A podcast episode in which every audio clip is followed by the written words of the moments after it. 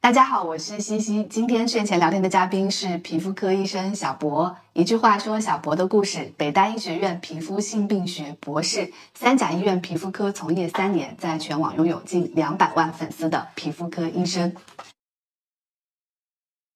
姓名、魏小博，年龄、三十，出生地、辽宁本溪，大学、北京大学专业。临床八年制。本硕博连读。对，你的工作经历，在三甲医院工作了三年多，未来打算致力于医美方向。一句话说皮肤的本质，人体最大的器官，也是人体第一道防线。一句话说皮肤科的本质。皮肤病、性病、医美，一个人平均一辈子要得多少次皮肤病？一直在得吧。就任何一个人站到我的面前，我应该都能指出他的皮肤病来。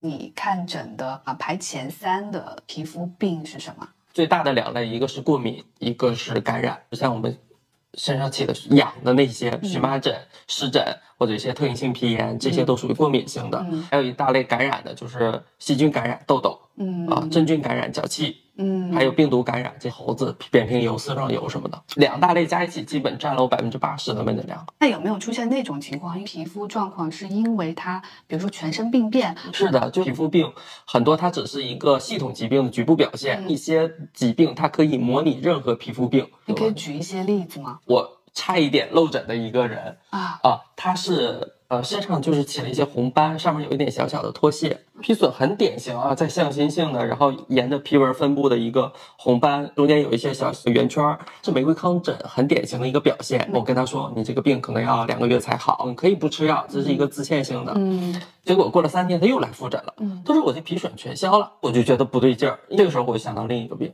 梅毒。啊哦，，然后我说你把手和脚伸出来，你看脚心确实还有一些残留的像玫瑰花一样的红疹，然后我就赶紧给他擦擦了梅毒，结果他就是个梅毒，起的是一个二期梅毒疹。性病也在你的专业射程之是的内。，嗯，啊我的学位就是皮肤性病学博士，为什么啊、皮肤跟性病要放在一起啊因？为大多数的性病它都是以皮肤为首发表现。你现在看的病人里面，百分之多少是性病啊？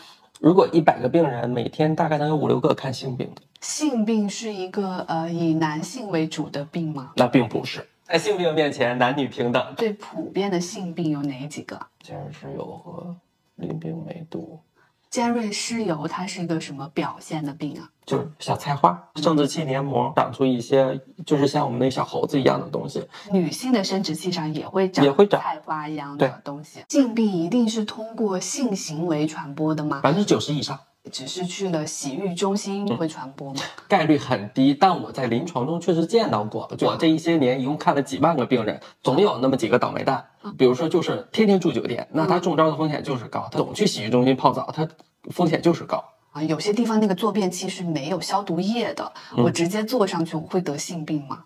是个圈儿，嗯你接触的其实是皮肤了啊，。对对对，啊、我们更怕的是你黏膜部位的直接接触，呃，黏膜部位是哪里啊？大阴唇里边那那些地方。啊尿道、阴道、肛门周围的皮肤是叫做黏膜。对我们拿嘴为例吧，嗯嗯我们这是皮肤，嗯到这儿就是黏膜了。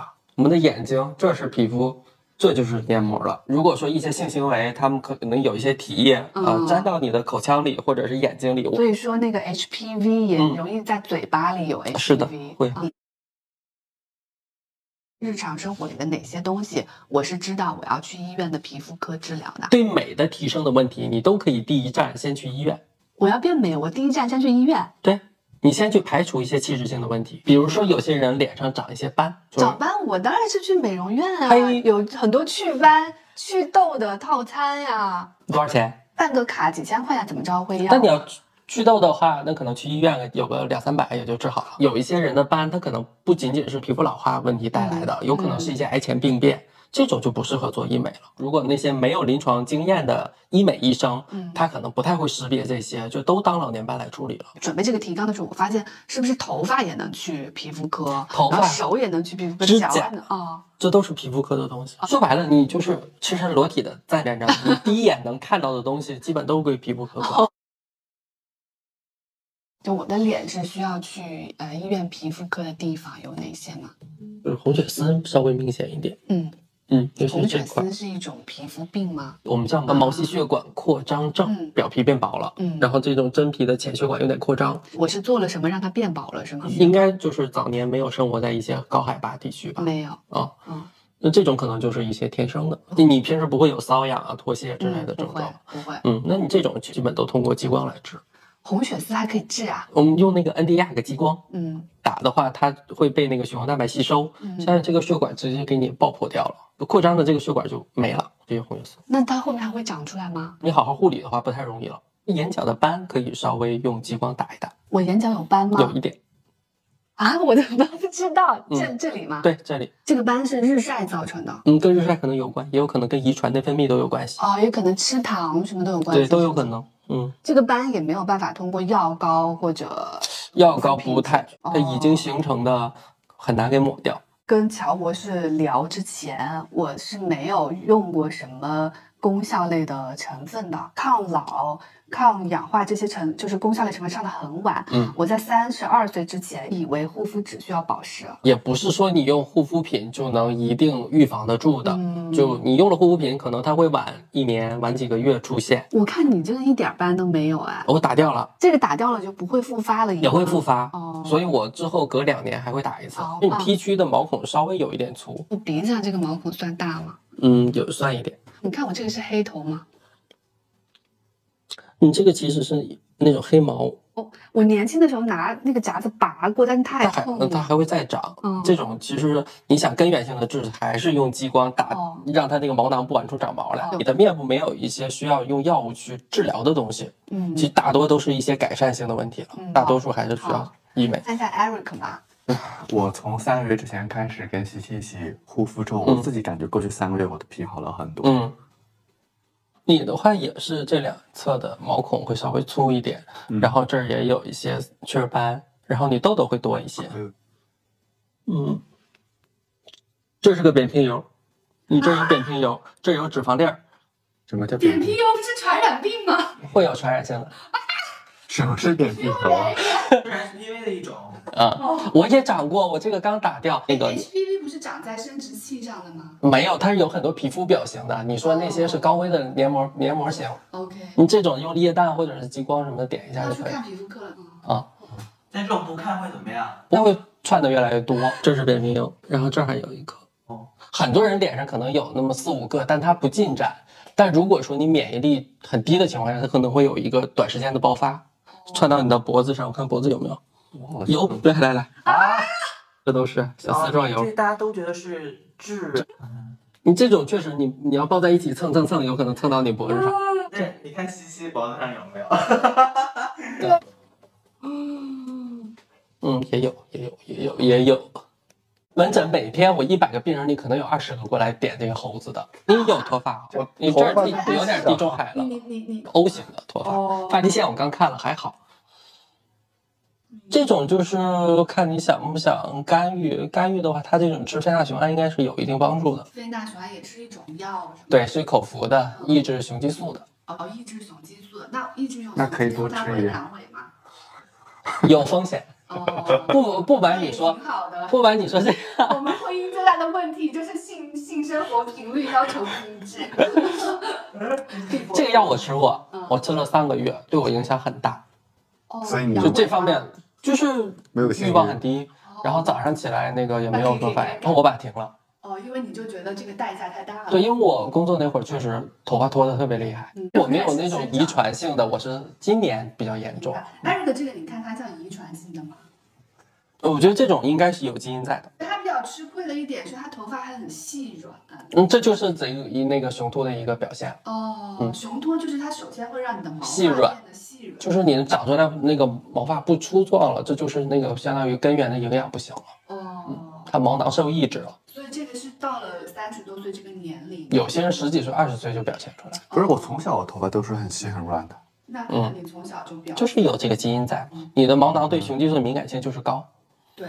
嗯，不是说你本身雄激素高，啊，嗯明白了。要用就是半年，最好联合上米诺地尔。你得确认它是遗传性的，是啊，啊这，个你得去医院看。我我我我可以给你诊断了，但我现在已经不在医院，不是那个开不了这个药，啊，明白哦，这明个是白。个处方药。扁平疣就是去医院点了，然后这个斑可以用一些激光的手段帮你给打掉。痘痘的话，我建议你抹一点儿这种维酸类的，加上这些抗细菌类的。有新长的涂一涂它，然后那种相对要瘪了的或者是小粉刺的就涂一涂它。正常二十多天这个印儿完全看不见了，你涂药膏可能十几天它就没了。嗯，所以果然啊，是个人在你面前。是的，我都能挑出东西来。嗯，大家脱发这个问题，主要就是接受雄激素变少的一些副作用就行了，是吧？就看嗯你这两者之间怎么选。对，有一些人也有一些药物的副作用，就吃完以后肝功能受损的，那这个就不能对，再这就不吃了。嗯，嗯，或者有一些你如果担心影响你的生育的话，就先别吃，因为皮肤你是能第一眼看出来的。皮肤科应该也是一个历史非常悠久的科室。是说白了，我现在后边支个旗，拿个桌子往街边一坐就可以看病了，我不需要一些什么 设备。对啊，因为它是一个所见即所得的对科室，所以跟每个人见面这个人会是吧，这是职业习惯了已经。有那种扫过那种哇，这人怎么有这么多 皮肤病？我跟你说，那次我去支援测核酸，嗯，我就穿大白去给一个小区测核酸，就一个一个来捅了嘛。就突然过去一个老奶奶，然后捅完以后，我说：“哎，我说你鼻子上的这个东西，我建议去医院看一下。”嗯啊，因为我觉得像个基底细胞癌，呃，我就八九不离细胞十癌。对，它是一个恶性的癌症，那个普通人看了可能觉得就是老年斑。我说我是皮肤科的，我看你这个东西，我觉得不像特别好的，我建议你去医院检查一下。哦啊，他跟我啊，感谢感谢，这就应该是去了。哦嗯，后来我也不知道。其实是不是建议看视频的人，就是都定期的去皮肤科？ 啊，别累死我们了。确实，就是每一个人他都大概率的是有一点儿皮肤病嗯的，主要是这个器官太大了。对，很大不说，几十年暴露在外面，难免它会有一些问题。还有一个问的比较多的是头皮屑，嗯，我试了去屑什么保湿，就各种类型的洗发水，嗯，但你总看又走进误区里了。啊啊，这是误区吗？我头皮屑是我跟你病说啊，头皮屑是病啊，啊，我不知道你现在能不能看到，我今天早上刚洗头，有一点有一点对吧？哦脂溢性皮炎，他也有一点，我刚翻的时候。我我们俩都有脂溢性皮炎，嗯，哎跟马达色菌是可以互相我传现在染。嗯下午开会的时候，我就我就抠抠，然后我就抠出很大一坨下来，哦一一坨片坨的。一对，片就是现在抠头皮屑，就是嗯 我的一个消遣手段。啊，很多人都有那个脂溢性皮炎，我以为那个洗发水它是去屑的，用一下不就应该没有了吗？它可能会改善，但嗯是它杀杀不死这些菌。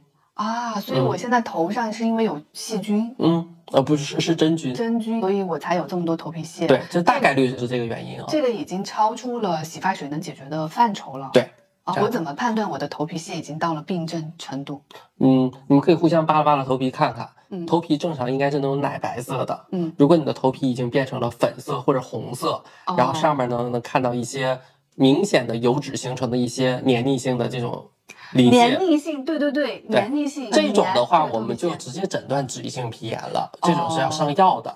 如果炎症明显的头皮很红的，我们会短期用一点激素，哦然后再让你坚持用一些，比如含有二硫化硒、酮钢唑的成分洗一洗。哦，好，他他他有脂溢性皮炎啊，嗯马拉色菌互相哦就是也通过枕头啊，然后睡在一个被窝里都有可能会传染上身明上白，就是它它是条件致病，不是说它到你身上就会引起症状哦。当你免疫力低了，它可能才会出现一些临床表现。抵抗这些皮肤病，其实最重要的是自己免疫力要对好，对吗？对所以免疫力最要好的最重要的原因其实是饮食、睡眠、对，心情啊什心么的，情嗯运动啊这些，哦像这种有大的头皮屑，它已经成病的，像我这样的人，是不是也更容易掉头发呀？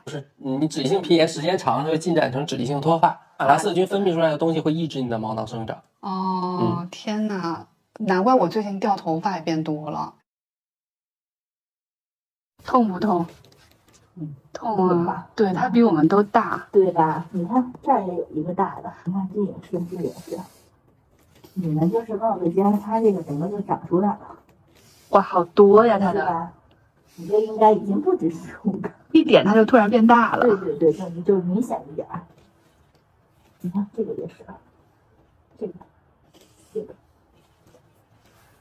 这两张。我们今天来了医院，看了皮肤科， Hello，对呢，请问医生说我身上有五颗疣，呃，Eric 身上有十五颗疣。我们是第一次知道这种事情，也要来医院。最左边这个是给我开的喷头皮的外用药，是治我的头皮的脂溢性皮炎引起的头皮屑的。中间这个非奈雄胺片是给 Eric 开的，抑制雄性激素，从而治疗脱发的。右边这个软膏是给老陈开的，专门治疗湿疹的外用药。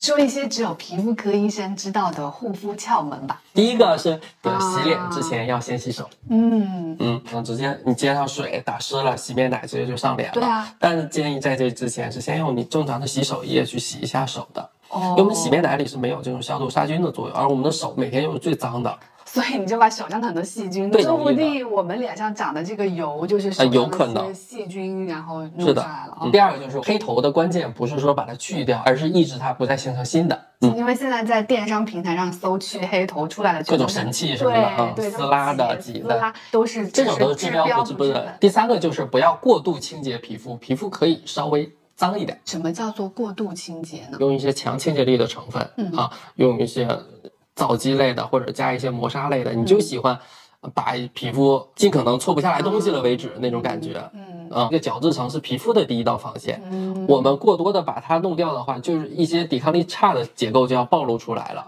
就我我每次去泡澡之后，就不管我多干净，我觉得我总能从身上再搓出东西来。那个其实就是嗯就是一表面的角质哦那层个被你并不泡是掉脏了的，完全不建议搓澡哦。尤其是用一些粗糙颗粒的那种澡巾。下一个是，很多人可能听过医生说痘痘不能挤，但其实痘痘是可以挤的，但是需要用一个很规范的流程，先用一些酒精或者碘伏消消毒，然嗯后用一个干净的注射器或者针尖儿什么的，啊，给它刺破以后，让它形成一个小洞，啊，然后用两个棉签儿轻轻的一挤，把里边的东西挤出来就可以了。之后你再预防性的涂一些抗生素类的药膏。我们用手这么直接去挤，它形成的是一个爆破性的一个创口，这样它以后留下的痘印儿会大，你要用针刺那一下，刺了一那下个它很会小从那的个小伤洞口流出来，它更好愈合，而且细菌更不容易进去。嗯但是我们的危险三角区就是你的鼻唇沟连着嘴唇上方的这个区域。是不要挤的啊！这个地方它血管呢，它会有一些瓣膜，就是它血流只能这么流嗯，它没法从这回去。啊。但是我们这个地方的那个静脉网它是没有静脉瓣的，你要用一些外力使劲挤，有可能会导致这些细菌进入到颅内，我经常化了妆去跳舞，这是不健康的嗯我现在有很多心得，比如说我要买防水的粉底，然后我跳舞的时候虽然出汗也不会晕妆。嗯，你主你考虑的是美观的 问题，但其实我们考虑健康的问题啊。这是你什么在运动出汗的状态，你的毛孔相对是扩张的，嗯表面的脏东西也好，或者你这些妆的一些颗粒，嗯什么的更容易进入到皮肤里面，引起一些皮肤问题。建议大家就是素颜，哦而且运动完之后尽快的洗脸，有很多灰尘吸附，然后再加上你出汗以后，很多盐分会停留在你的皮肤表面。一天当中有哪些场合是需要弄完了之后就马上洗脸呢？运出汗动完出汗以后，再一个就是你吃热腾腾的蒸汽火锅，它的水分会带着很多那种油的颗粒，小的油的分子会吸附在你的皮肤表面，它就会堵塞你的毛孔。哦，所以在家里是不是做完饭，尤其是那种热炒，对你炒完热菜也是也是尽量应该去去洗一洗下。现在如果大家长时间戴口罩也摘掉了以嗯后，建议去洗个脸。口罩不是护住了吗？你是护住了，但是在这种高封闭的环境下，油和水分会出很多，一些鼻周什么的微生物会疯狂的繁殖，你这局部一些感染性的可能会增加。有一些有痘痘的人，有脂溢性皮炎的人，他越戴越严重。夏天我不建议大家戴帽子，一样的原理，你闷在这儿，头发出更多的油，开了以后它是里边又红又脱屑的一个情况。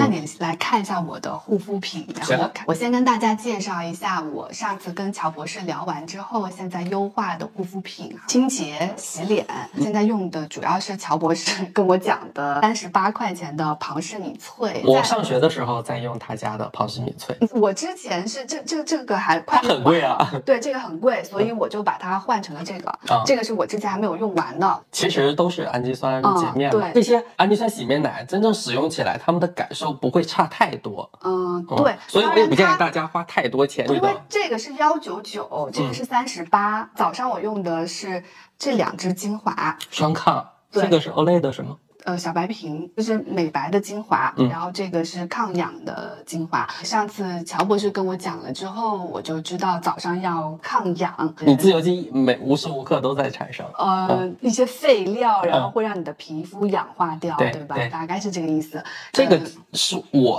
二零二一年年度最爱精华，就我那一年应该用空了三罐儿，我看一个精华，一看成分，二看功效，三看肤感，就因为双抗嘛，就抗糖、抗氧化都有。嗯啊，抗糖，我是一个基本不忌口的人啊，啊我也。是。你吃太多糖呢，游离的糖你进到皮肤里，它就会跟你的胶原蛋白结合，嗯结合以后会让它变性，然后更容易的出现一些断裂，更容易衰老，更容易产生黑色素，让你看起来暗沉、发黄，甚至一些皱纹的产啊对生。对对对对，暗沉发黄。说它的里边应该加的是脱羧基肽。它的抗糖的原理是什么？它是能协助清除掉你糖基化中和产物。嗯这个产物过多，第一就是刚刚说胶原蛋白变性的比较明显，嗯第二就是它会影响你皮肤内在的一个抗氧化系统。呃哦，我们皮肤自己也有抗氧化系呃，统。会有的呀。对如果说像那种四位数的，我都不我太好不推舍荐给得，身边的人我。我自己是不舍得去用四位数的啊、呃护肤品的，因为这个是三百多嘛，活动价好像就两百多。我其实也是得用了三四瓶以后，我觉得呃那个肤色有提亮。因为我很喜欢吃糖，所以之前有点发黄。嗯跟乔博士聊完之后，我就一直在用这个，我觉得我整个人是变亮了，对不对？嗯因为我对啊、皮肤科医生的护肤品也很有兴趣，所以我今天就专门让小博把他的护肤品也嗯带过来了。我的洁面是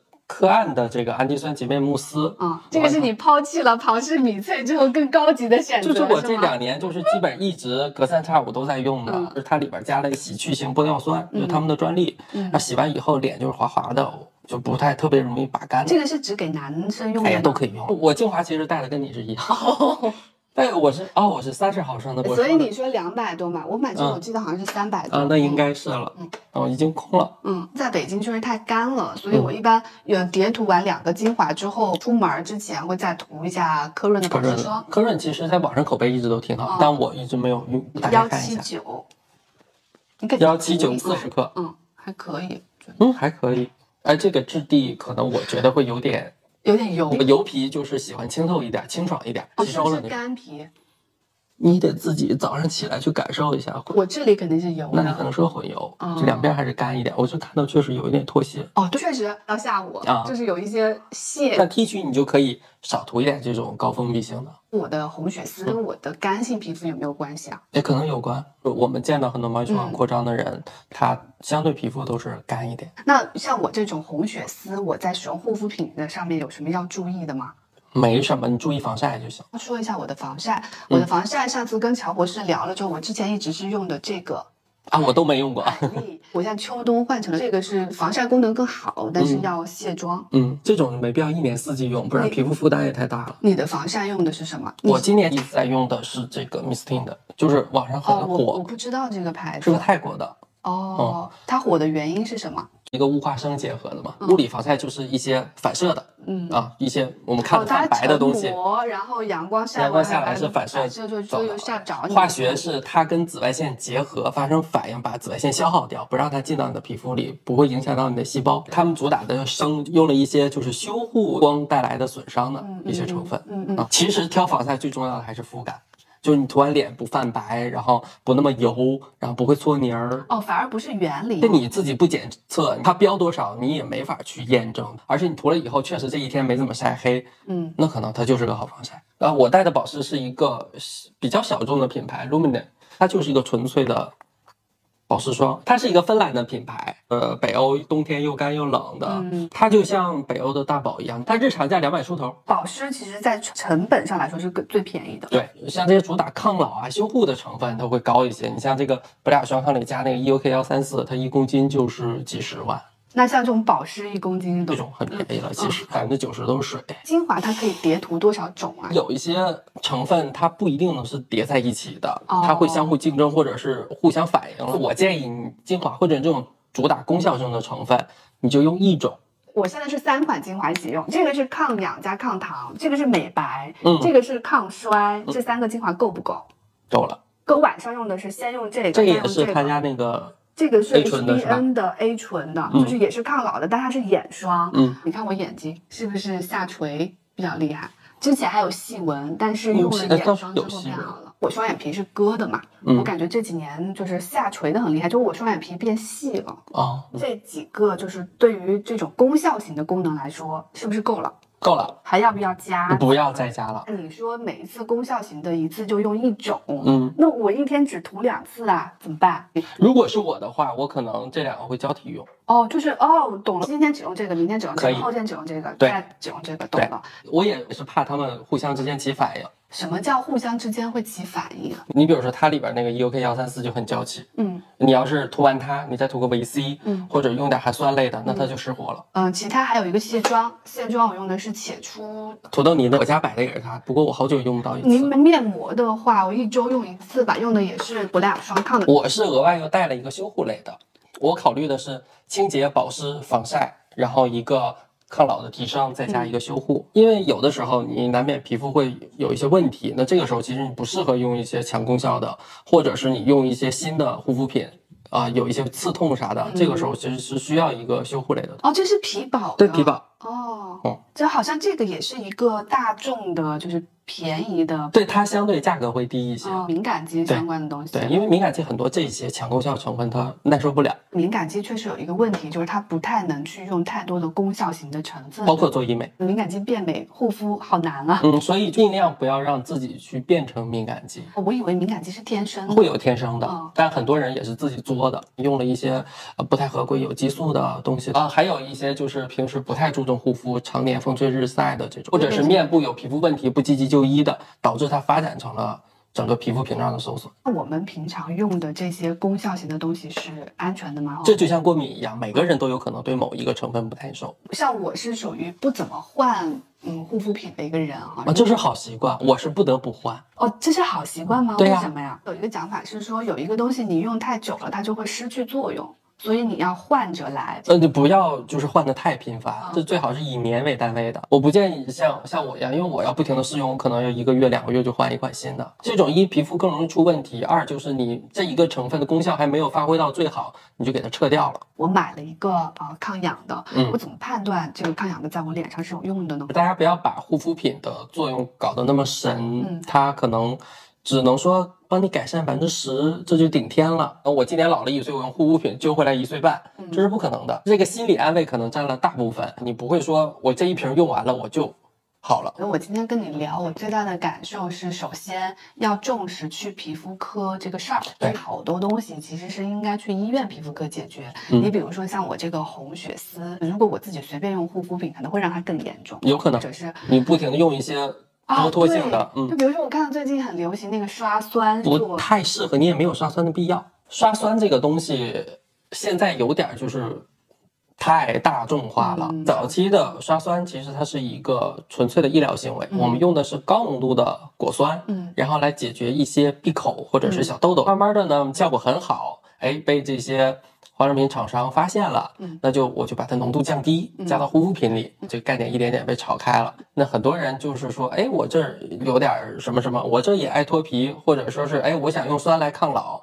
不管什么肤质的人都往脸上涂酸，嗯那就出现了很多敏感肌。因为像我这种红血丝的情况，其实就意味着我是一个比较容易屏障受损的人嗯，对，啊。你的第一道防线是薄弱的，哪怕我去做了医美，把红血丝打掉，你皮肤还是薄的。对，嗯，所以我还是不能乱用。嗯，除非说护肤品它有一个什么技术上的革新、哦啊，这个东西就是超过现现有的这些东西很高的一个水平，嗯那你可以去换。你的护肤流程，你刚刚说五个最主要的步骤，对吧？嗯最重要的是什么？防晒。 这个不用说，比这洗个脸都还重要这个是吧都说烂了。对，嗯我是可以洗完脸只涂防晒的。防晒有一些乳化体系做的很好的，嗯也会添加一些保湿性的东西。防晒是现在医就是皮肤科上已知的最重要的抗护老肤手段，手段嗯对自然老化，这大家避免不了的。那光老化，我们就是你完全可以做的。几千块的面霜不如一个几十块的防晒。嗯，养儿不防老，防晒才防对老。嗯对对。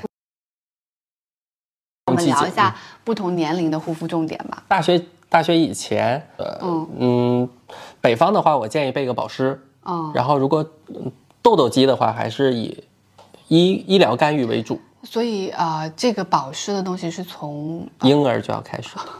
好嗯从嗯婴儿一直保湿到十八岁吗？嗯，就是保持到那个二十五死岁死掉。 哦，如果你生活在那个南萨瓦迪方嗯卡什么的，你可以不 保湿，所以像我们在北方，在家里弄个加湿器，真的是很有必要的，有必要的。啊，赶赶快去买。嗯，清洁我觉得没必要说细说啊，这你可以几天洗一次脸，嗯洗一次澡，你也可以每天洗一到两次，但不要过度清洁就好。